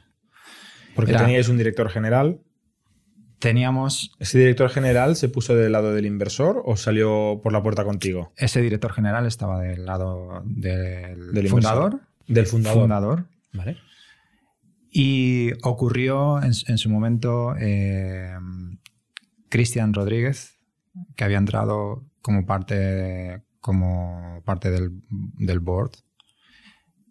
Entró en, en- antes cuando nosotros adquirimos Northwick. Comprasteis un competidor. compramos a Northwick, sí, en su momento. El que quizá tuvo algo que ver con la carta de Hacienda. Ya he dicho que yo ahí no he dicho nada. y Cristian era socio de esa compañía. o Cristian era- era socio de esa y compañía. entra de consejero, ¿no? De, de- de miembro de consejo de administración de Hawkers. Justo. Y Que era una compañía que facturaba un millón de euros o algo así, ¿no? Poco. Sí, Uno, dos. En, en su momento estaba por ahí. Ujú. Y vosotros decidís comprarla. Sí. ¿Y qué pasa con Cristian? Cristian se incorpora al equipo como uno más y de hecho como una parte importante y muy bienvenida, ¿no? Nos aporta muchísimo. Pero eh, llegado este momento donde os he contado que se giran las tornas y donde la parte inversora pues empieza a percibirnos a nosotros como no, no dirá una amenaza, sino como algo contrario a, sus intereses o a sus... eh, voy a intentar ser neutral sin meterle emoción ni nada, si- simplemente pues entiendo que era contrario a, sus intereses o a, su forma de ver la empresa o a, su deseo de, de cómo querían que gestionar aquello. Y eh, Christian se puso de la parte de, de los inversores ¿no? y fue percibido por nosotros como una traición porque realmente él- nosotros le habíamos dado entrada, eh, había estado en, las entrañas de la empresa durante mucho tiempo, era amigo nuestro. Y se puso, nosotros en su momento no lo entendimos, quizá algún día yo lo entienda y diga, yo igual hubiera hecho lo mismo. En, en- en el momento que ocurrió, yo personalmente igual no, no voy a incluir a los demás. Yo lo percibí como una traición y, nos fastidió bastante eh, y él se puso como CEO. Pero era un CEO, recuerdo que en su momento él decía que, lo hacía por la empresa, que lo hacía por nosotros, que lo hacía y... Creo que esto lo contó aquí en el podcast, ¿no? Cristian Rodríguez. Me suena. Tenemos un, un Me podcast suena. de dos, de dos, De dos sesio- de capítulos, dos donde, capítulos con donde él explicaba que era, que era Hace CEO. tiempo ya, habrá que volver a escucharlo. Si él fue CEO. Creo que no, no contó esta parte o esta versión de la historia, quizá porque él la vivió de aquella manera y él, él estaría convencidísimo de que lo que estaba haciendo de verdad estaba Os ayudando decía a- que era para vuestro bien. que era para nuestro bien, pero yo recuerdo que yo le decía, mira, aquí está el equipo fundador, está aquí management, pregúntanos uno a uno a quién le estás haciendo bien, ¿no? Porque te digo, los conozco a todos y todos pueden hablar aquí, ninguno considera que lo que estás haciendo le está haciendo bien a la empresa, ¿no? Pero, pero bueno, eh, Pasó. Pasó. Salisteis por la puerta y él pasó a ser el CEO. Y él, O sea, él votó que salierais. Eso es lo que la decisión que, que tomó en el Mm, consejo. Fue una. No, no, no, no, no, no, no fue una votación. Fue una. Nos expulsaron, nos, echaron como. Por una parte, como. en- de la operativa, nos echaron y aunque estábamos en el consejo, pues la realidad es que todo se había vuel- vuelto tan, tan complicado y tan turbio y tan de tan difícil acceso que la realidad es que, que no estábamos ahí. No teníamos nada que hacer. Es durísimo, ¿eh? Realmente como pesadilla. Sí, corporativa sí, sí, como fue duro. fundadores. Fue duro, eh, fue duro. Fue duro y. Es jodido. Y, y hubo maniobras y artimañas. eh, nos- nosotros perdimos el control de la narrativa. Y nos, nos venían las hostias por todos lados. Fue una época donde salía eh, un poco que, que os habíais venido un poco arriba, ¿no? Ajá. Y que teníais, bueno, que ibais con Ferrari, fiestas por ahí por, por Estados Unidos, con celebrities, que se os había ido un poco la pinza. Esa es la narrativa que... sí, eso, es- que se leía por ahí. sí. ¿Y había algo de eso? Había una persona que tenía un Ferrari, eso es cierto. Del equipo. En la- O sea, no, del- no era ni siquiera del Fundador. de- ni fundador ni key management. Ah, Era, era una persona. Tenía un 0, algo por ciento de la empresa. Tenía. Y, pero sa- pensé que era uno de vosotros cuatro. No. Sí, mucha gente lo piensa, pero no. Bueno, porque lo habré leído en algún sitio. seguro, seguro. bueno, y eh, la gente tampoco conoce a 50 personas de Hawkers, conoce a una, dos, como Sí, mucho. Y no- de- mucha gente piensa que, que yo, pero no. Y ¿Tú, tú qué coche tenías? yo en su momento, pues, eh, un Mercedes a lo mejor tenía. De empresa tenía. Ah, bueno. Tampoco está, No está mal. mal, Tampoco está está mal, mal. Está mal, está pero tampoco mal. hay como para echarte. Mm, y ni- Creo ni- yo, ni vaya, tampoco- ahí me ni- meto. Ni, tampoco creo, ni tampoco creo que. Que con un Ferrari. No, no, sí, sí. sí. Cada uno hace lo que claro, quiere con cada su dinero. Con su dinero puede hacer lo que Hombre, un. Ferrari de empresa queda un poco Un Ferrari de empresa canta un poco. Eso, canta un poco, depende de que Canta sea tu empresa, no sé que te dediques a.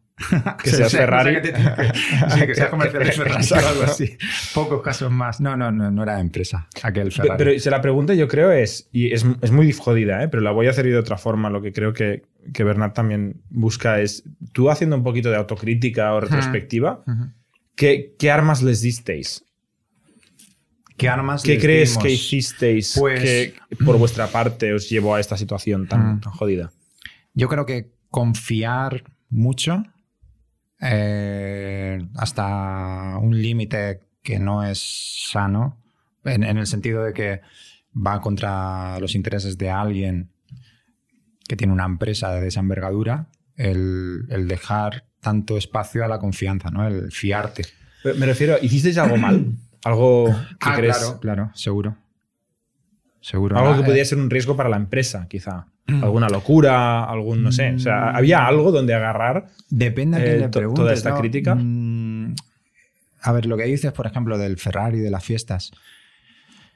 mm, No creo que irse de fiesta sea nada. O lo hace tu hijo de vecino, el irse de fiesta. El- lo del Ferrari, pues ya te digo, era una persona que tenía un Ferrari. No entró a valorar. Su dinero se compró el Ferrari y ya está. O sea, no hubo derroche. Yo creo que no. O sea, eh, de hecho, yo creo que había muchísimo compromiso con la empresa y muchísimo, muchísimo retorno a la empresa, mucha reinversión en la empresa. O sea, erais buenos Había- gestores para la empresa. ¿Tú crees que erais buenos No, gestores para la empresa? no- en no el sentido puedo que funcionaba. Juzgarlo, no puedo juzgarlo porque igual eh, si se coge, se pone la lupa en un momento determinado y estábamos en una época de crecimiento, ¿no? en una época de, de- gran inversión, eh, donde estábamos creciendo a lo mejor de 100 a 300 empleados, donde habíamos abierto nuevas oficinas, habíamos abierto nuevos eh, en, varias ciudades del mundo, teníamos eh, nuevos centros logísticos.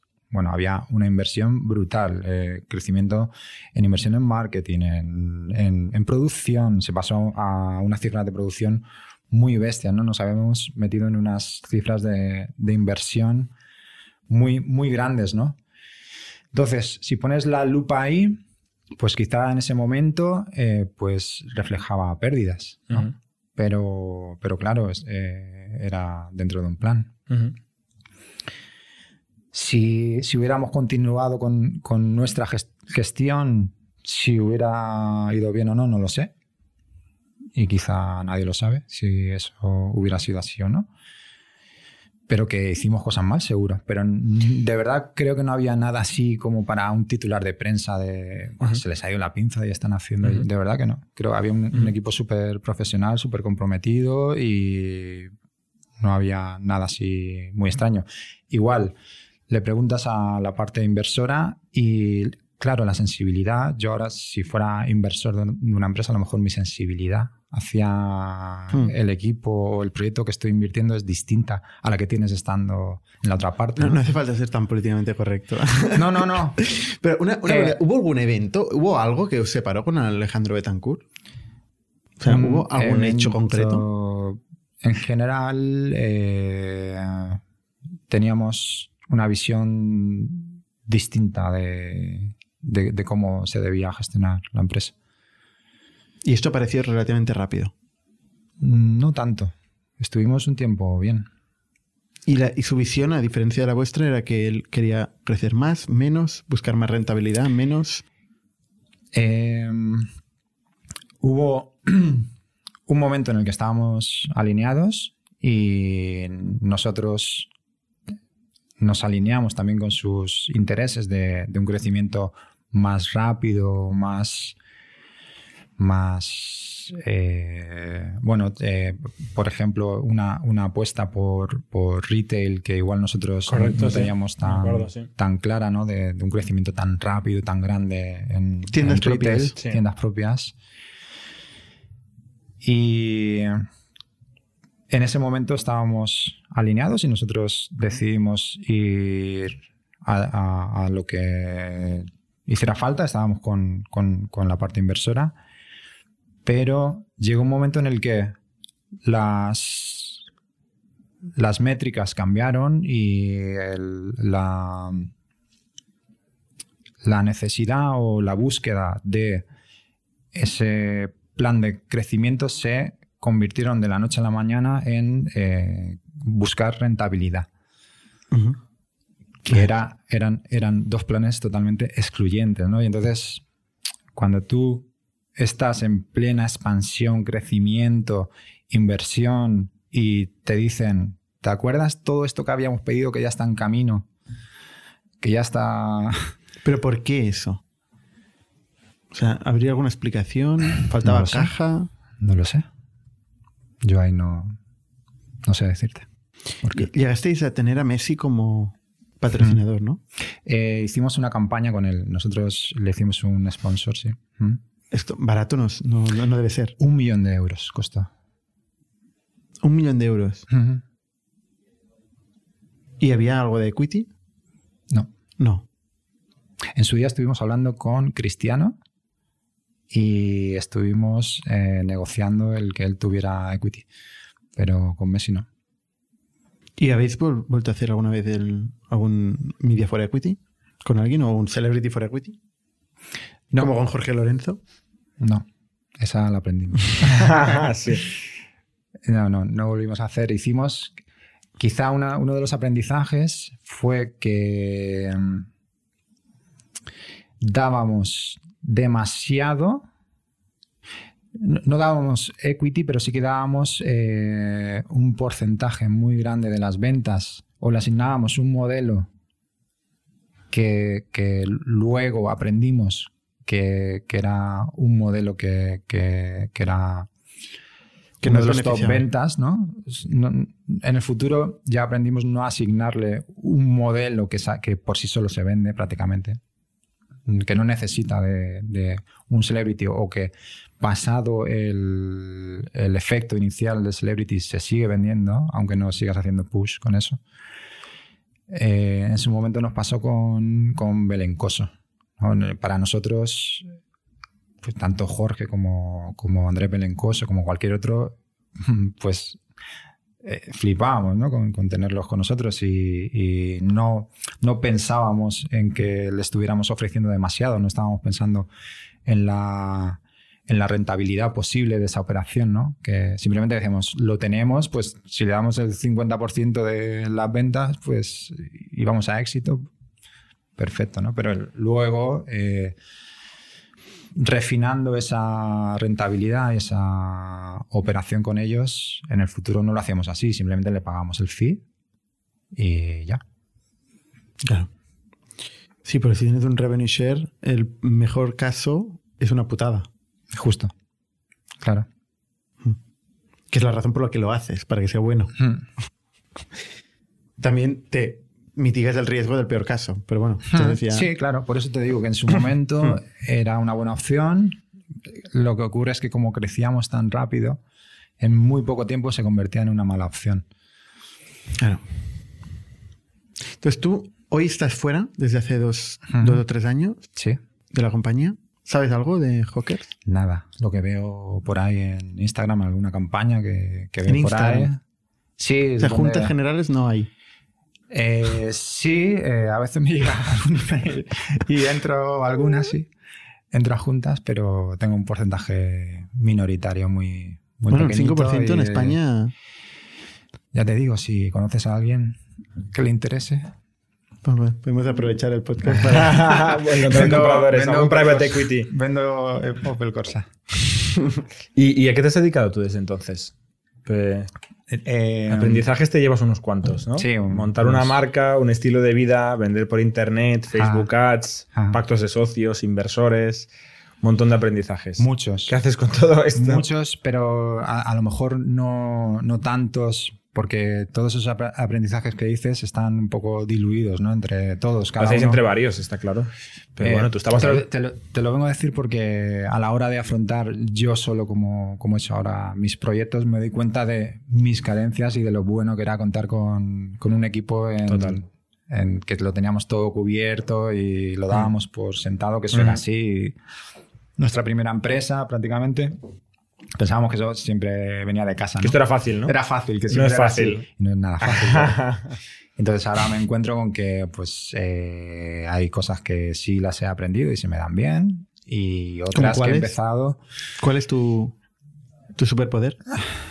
mi a lo mejor el, el saber ver el potencial de cosas un poco antes de, de la media la gente. En su momento pasó con Facebook Ads y ahora, según a quien le preguntes, estoy en temas de Web3 o si le preguntas a mi mujer, la ha dado por el metaverso. La ha dado por...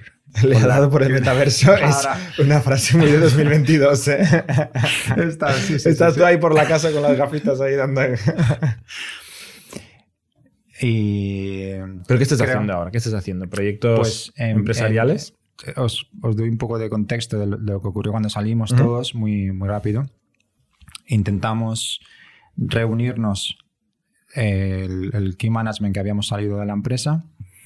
Hicimos un viaje para ai- aislarnos de, de la situación, de, de que nos diera un poco el aire y poder pensar tranquilamente y poder empezar algo juntos, ¿no? En principio.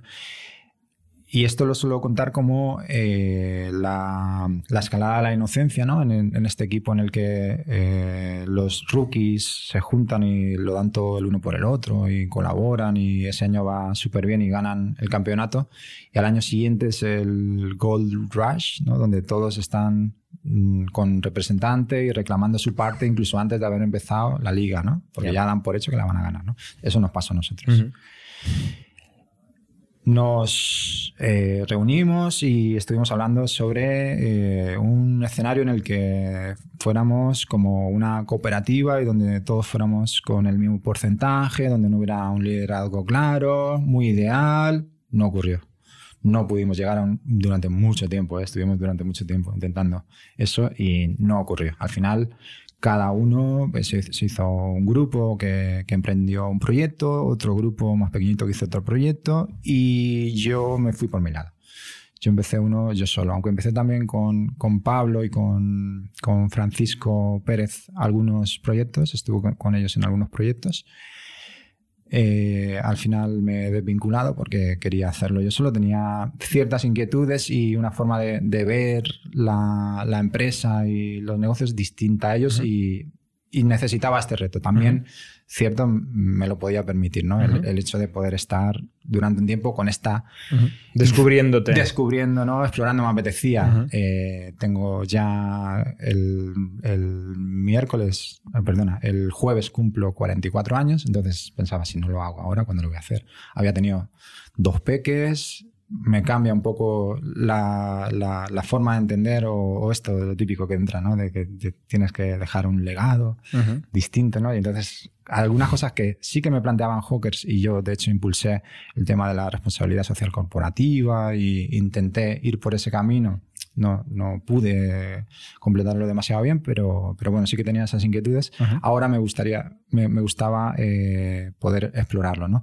Y empecé con un proyecto que se llama Fast Love Studios, que es eh, como un, un laboratorio de ideas, es como la, la matriz de, de los proyectos, ¿no? Y había ciertas, ciertos conceptos, cier- ciertas ideas que, que quería explorar en forma de, de verticales, ¿no? bajar un poco al barro. Si, por ejemplo, uno de ellos era la sostenibilidad, eh, hacer un, un proyecto en el que tuviéramos el aprendizaje de, de cómo fabricar de, de forma sostenible, cómo hacer, intentar siempre aspirar a hacer la- lo mejor posible en, en la relación con, con empleados, en la relación con, con proveedores, todo intentar decir al máximo, ¿no?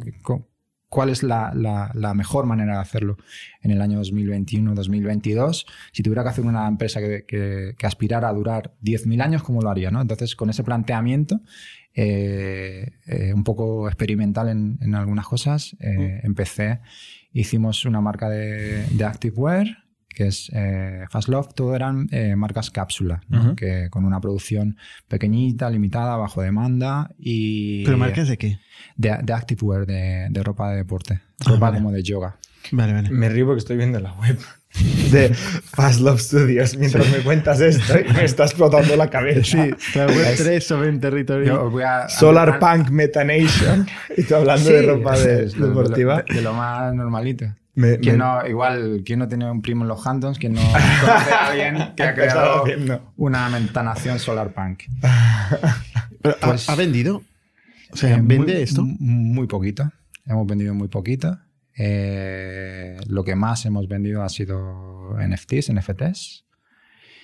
Y ¿NFTs de qué? NFTs, eh, nosotros con, con Fast Love hicimos, la, la idea era hacer una cápsula de producto físico, eh, hacer una transición donde hubiera producto físico y digital. El producto digital era el, el- el NFT que daba eh, algunos perks y derechos de gobernanza y bueno, era como ¿De gobernanza de qué? de gobernanza de la propia marca. O sea, el eh, tomar decisiones eh, sobre qué hacer con la marca y decidir sobre qué decidir. O sea, no tienes suficiente con un socio que viene y te acaba echando de la compañía todo lo y lo abres al mundo. Todo lo contrario, lo mejor del mundo a lo que aspiro es, eh, no sé si conoces el concepto de headless brand, que es la marca la gestiona, la gobierna la comunidad. Es, es una de, los, eh, de las cosas que quería explorar. En, en su momento pensaba que, con Hawkers una de las dificultades, una, una de las cosas que, que yo había, había percibido era que el engagement mm, no era real. Es decir, realmente no teníamos ese feeling tan grande que algunos pensaban que teníamos con, con la clientela. Le lanzábamos anuncios y nos compraban. O sea, había un product market fit muy bueno, ¿no? Y, Se lo has dicho tú mismo al principio, ¿eh? que era mucho más que productos, y lo era. que era un lifestyle. y lo Pero era. ahora dices que no tanto. Es, es distinto, es distinto. O sea, eh, una es el motivo por el que compraban o el motivo por el que Hmm. eh, una generación entera de, de emprendedores se inspiró para, Ujú. para emprender y para hacer las cosas de una determinada manera, como impactó a agencias de, de publicidad, agencias de marketing, es- me refería a eso. Y otra distinta es eh, el- esa relación con la, con la comunidad, que ni, siquiera era comunidad, simplemente era gente a la que le vendíamos gafas. ¿no? Y nos dimos cuenta, o al menos yo me di cuenta, cuando nos llegaban las hostias de las que hablaba antes, estos titulares de prensa tan terribles, estas crisis de reputación que muchos pensaban que nosotros las hacíamos eh, aposta y que eh, estaban orquestadas. Era marketing de guerrilla. Y no, eran no hostias era, eran hostias de como guerra. panes. Como panes, ni marketing ni nada. En esos momentos, si nosotros hubiéramos tenido un vínculo fuerte con la comunidad, nosotros hubiéramos estado bien, pero realmente nosotros no comunicábamos más allá de la autopromoción, ¿no? El, el vender, hawkers, vender, o sea, estábamos vendiendo.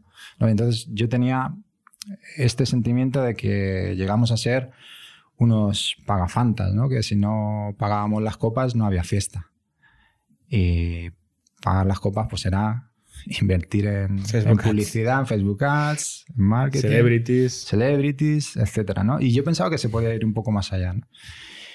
Y ahí es donde empecé a indagar sobre eh, marcas que tuvieran a la comunidad como una parte del, como, como copropietarios, ¿no? que, que fueran eh, Modelo stake- cooperativo. ¿no? stakeholders. Modelo cooperativo. Mo- modelo cooperativa. Modelo cooperativa. De hecho, estuvimos eh, eh, explorando el, el ser una cooperativa.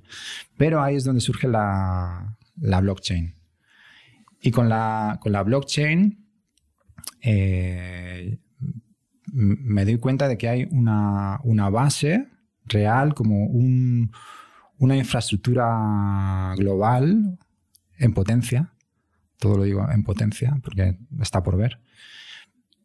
Le, veía eh, la potencialidad de poder hacer esta capa eh, no, no, no de mentira, que fuera de verdad. O sea, que la gente eh, pudiera ser parte real, como le dicen también los americanos, el skin in the game, ¿no? El que tuvieran eh, algo en la empresa y que participaran de verdad, ¿no? Que no fuera simplemente una acción de marketing donde les estás diciendo de qué color quieres que sean las camisetas, ¿no?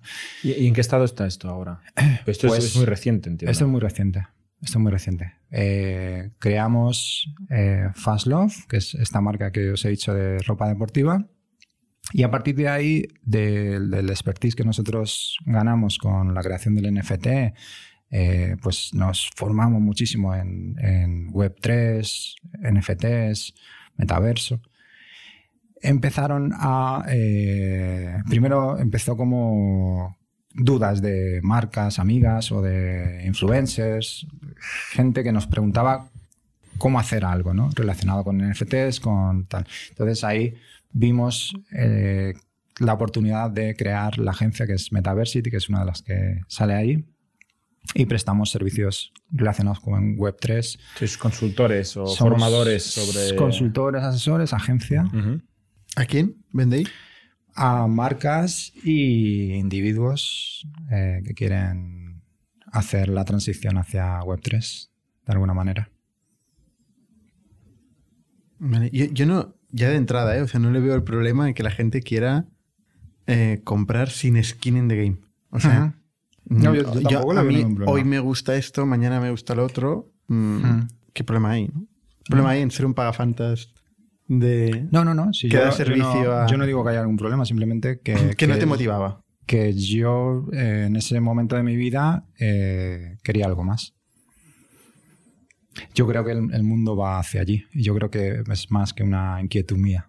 O me parece que es palpable, que es algo que está eh, a poco que leas sobre branding, marketing y tal, es, algo que, que la gente quiere eso, ¿no? El, paso de una economía de, plataformas eh, con un monopolio de- donde construyes desde arriba hacia abajo sin, sin voz, sin presencia alguna, hacia una en la que eh, se va hacia la descentralización, aunque se vaya, se vaya a, producir eh, todo, todo el espectro desde la centralización hasta la des- descentralización, creo que va a haber combinaciones de ambas, ¿no? Eh, creo que todas tienen su papel y tienen eh, mucha importancia para según qué eh, ese modelo centralizado, y, pero van a aparecer alternativas, están apareciendo alternativas donde el take rate no es tan abusivo como el que hay ahora. Yo considero que es abusivo. A ¿El otros, take rate de quién? pues de, de las plataformas de las plataformas de publicidad? Eh, bueno, eh, Facebook, Apple, eh, Amazon, Google. Google.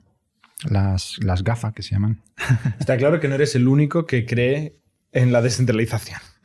Hay, o sea, hay un movimiento grande contra el Sí. tema de Web3. O sea, es, es evidente, pero bueno, está, está- es muy temprano, ¿no? Falta ver en qué acaba esto. Yo creo que ahora estáis Claro. todos explorando. Claro, claro, estamos en Eh, esa etapa, claro. Cuesta entender, ¿no? Incluso Yo los lo que estamos porque- dentro, nos porque- cuesta, dentro, dentro de la tecnología. Sí, sí, sí. A veces incluso nos cuesta entender Lo sé, porque, qué es lo que está pasando. porque aúna lo más complejo de, de la informática con lo de más complejo de las finanzas y, y de la todavía estamos- psicología, por lo que estás diciendo. ¿Qué, psicología qué puede salir mal? que puede salir mal. Esta, eh, la user experience eh, todavía es pésima, ¿no? Sí. Es eh, bastante difícil, complejo, incluso para alguien que le dedique tiempo. eh, es, es- es muy complejo y muy, muy ¿Y, poco. y- y tú crees que esto también es una oportunidad para distribuir masivamente entre la gente? Porque claramente Celebrities plus Facebook Ads lo era hace unos años. Hoy ya no lo es igual. Hoy es distinto, es mucho Fe- menos. mucho- Facebook Ads ya no es lo que era. No, no, no, ni mucho menos. Muy. Entonces, eh, tú ves una oportunidad de llegar a la gente a Mm. través del Web3. Sí. Sí, o sea, realmente, o sea, ahí te, te soy totalmente sincero, no es una... Nace de eh, una inquietud, o sea, de... O sea, no es un negocio. Exploradora. No es un negocio. No es- si lo viera como un negocio, hasta ahora eh, Palmapasta, evidentemente, te habla de la sostenibilidad. Yo entiendo y sé que el- una de las patas más importantes, si no la más importante de la sostenibilidad, es la sostenibilidad financiera. Si el negocio no tiene un modelo viable, sostenible, todo lo demás pues es- no es negocio, es socio y es otra cosa. Respetable también, pero es, es otra cosa distinta. Eh, ¿Cuál era la pregunta? Perdona, No, bueno, que tú tienes la tesis de que vas a poder llegar a la gente. Claro, te estaba diciendo, aunque, aunque nace de verdad de una inquietud y de, una, de un afán explorador, ¿no? Me gusta el tema, el mundo del branding, me gusta el mundo del marketing y de conocerlo desde dentro y ante, ante la alternativa de la disyuntiva de, de- de elegir tocar las, las palancas que ya conozco de un modelo que yo consideraba ya caduco y explorar uno nuevo que además me parece que es mejor para todos, de verdad, o sea, eso lo, creo de manera sincera, que creo que es mejor para todos, pues me incliné por eso. Me fui por, me metí por la madriguera que llaman, de, de la web 3. Una pregunta totalmente no vinculada con esto. A ti te hemos contactado por LinkedIn Sí. y en tu LinkedIn pone que trabajas en la NASA Sí. y que también es el director de operaciones del FBI. Ajá. ¿Uno puede poner que es el director de operaciones Claro. del FBI y quedarse tan tranquilo? No. La Tú eres un poco troll, no. ¿no? No, ¿sabes qué pasa? Es, es igual, es, es, eh, lo hice porque se podía hacer. O sea, realmente me planteé, ¿alguien puede hacer esto? Es decir, en un organismo como el FBI, Y aquí sigue, no sé cuán- cuánto tiempo hace que lo Bueno, hiciste, bueno, pero bueno, bueno. Muchos me han escrito y me han, me han preguntado ¿no? que, que dónde trabajo y tal, me han, me han hecho tal. Y yo le digo, es que soy bueno en mi trabajo, o sea, no, no, no sabes que estoy ahí porque es que hago bien mi trabajo, me, me camuflo bien. No, es una coña, lo hice también fue durante el, el confinamiento, ¿no? Y pues... El aburrimiento. Aburrimiento y pues ganas de... En su día también probé en, en Twitter tengo el, el cheque azul en Twitter. Quise probar si yo podía ponerme Twitter eh, con el cheque azul. ¿no? Igual, igual que con el, F- el FBI, eh, tengo la, la idea de que algún día, la próxima vez que viaje a Estados Unidos, voy a tener una visita entretenida. te juegas un poco, sí. Eh, con Twitter no lo vuelvo a hacer porque todavía me siguen llegando mensajes de, primero, haters de quejándose de Twitter y otros de atención al cliente, preguntándome cosas de atención al cliente. Pero lo Pero conseguí tienes el hacer. handle de Twitter. Arroba Me puse, Twitter. No, no el handle, pero quizá el, el- el nombre. El- la regla es... Si buscas Twitter en Twitter, Claro, Sales tú. salías tú. Yo lo tuve durante un tiempo y me puse el logotipo de Twitter y todo. Pero la regla que ellos tienen es que tú no puedes poner Twitter ni nada que contenga Twitter ahí. Pero yo lo hice con una fuente distinta, que no la lee. Entonces, eh, aparentemente era igual, ¿no? Porque era una fuente distinta, pero que parecía igual y o nada, sea, ¿tú pues, puedes cambiar la fuente del handle de Twitter? Del Sí, eh, handle, con- no, o sea, des- del, del nombre, nombre. de usuario. Del nombre de usuario Pero se puede realmente cambiar la es en lo que te, te fijas. Con los símbolos raros. Es en lo que te fijas. Eso lo hacen los influencers, que Ah, vale, con Sí, sí, símbolos sí. raros. Sí, un poco Esa troll, sí. generación TikTok. ¿Y, y del FBI te ha contactado alguien? Sí, varios. Me han escrito mensajes así diciéndome, preguntándome, ¿dónde trabajas? ¿Y en qué, ¿En qué área trabajas del FBI? ¿en qué área trabajas? Porque no te conozco. Y, yo, y ahí es cuando le digo, es que hago, mi- hago bien mi trabajo. Yo no, no hablo de, de las cosas del FBI. Bueno, nosotros te hemos contactado a través de Te este hemos visto en LinkedIn y hemos dicho, eso- perfecto, eso- Chief Postureo. Officer No de Instagram, director de peloteo de LinkedIn, Menos director de operaciones de FBI. todo. Es Menos verdad. Hawkers tienes No de tengo todo. puesto Hawkers. Es porque también eh, en su día me, me hacía mucha gracia el, el mood ¿no? que había en LinkedIn, de, de cómo todo el mundo se ponía Muy serio. muy serio y todas estas. Entonces quise poner esas chorradas. Porque yo a mí mismo no me tomo muy en serio. Y no, por suerte también, igual si hubiera tenido que buscar trabajo, me lo ¿Nunca has hubiera buscado tomado. trabajo? ¿Cómo? ¿Nunca has buscado trabajo? Sí, o sea, previo a Hawker sí. Otra cosa es que lo haya encontrado. Pero sí, sí, sí. este LinkedIn, Buscar sí que buscaba. Oye, Yo mm, estudié, estudié biología, no acabé la carrera. Eh, eh, ejercí como distintas profesiones muy variopintas, desde árbitro de fútbol, eh, trabajé en, en discotecas eh, de, de camarero, cafeterías de camarero, eh, puse una empresa de formación, eh, boom, boom, tumbos por aquí, por allá, hasta la incubadora de Banesto. hasta la incubadora. de Que te Banesto, puso sí. un poquito, te dio camino. Me dio, pues eso fue... Te la- dio la, la vida. Hombre, le la debes vida, mucho a la Vanesto. vida, sea, te- o al banco que fuera, porque no nos acordamos si era Vanesto no era Vanesto. Da igual, pues sí. Uno de estos. No, no sigue vivo ninguno. Están jodidos todos. Eh, pues eso sí, sí. Además tenía 35 años en ese momento. Y no Que tenía... no era el típico perfil de 20 añero No, no, no, súper no. perdido que está empezando en el. Este Era 35 añero súper perdido. Qué bueno. Exactamente. ¿Tú le volverás a levantar pasta? ¿Con inversores? Mira, lo ido hablando con... El abogado con que hay fuera de amigo, que me ha traído mi abogado porque me han dicho que me ibas a hacer preguntas capciosas y jodidas. No es un abogado, ¿eh? No es un abogado. Eso ha ocurrido. Menos mal que luego vais a hacer el montaje y no va a salir. Eh, estábamos comentando, ¿no? Y ellos están en una etapa en la que se están planteando el levantar pasta, ¿no? Y consejo de amigo, eh, le he dicho...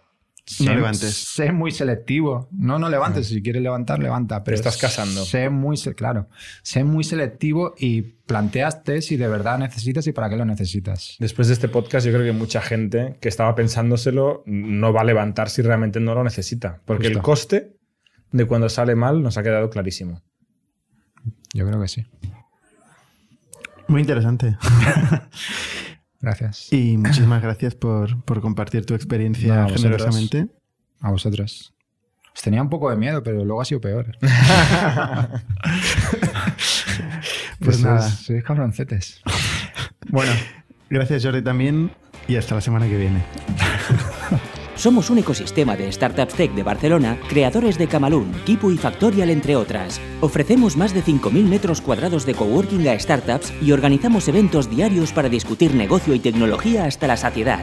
Desde ITNIC Fund invertimos en equipos con capacidad de construir grandes productos y negocios. ¡Te esperamos!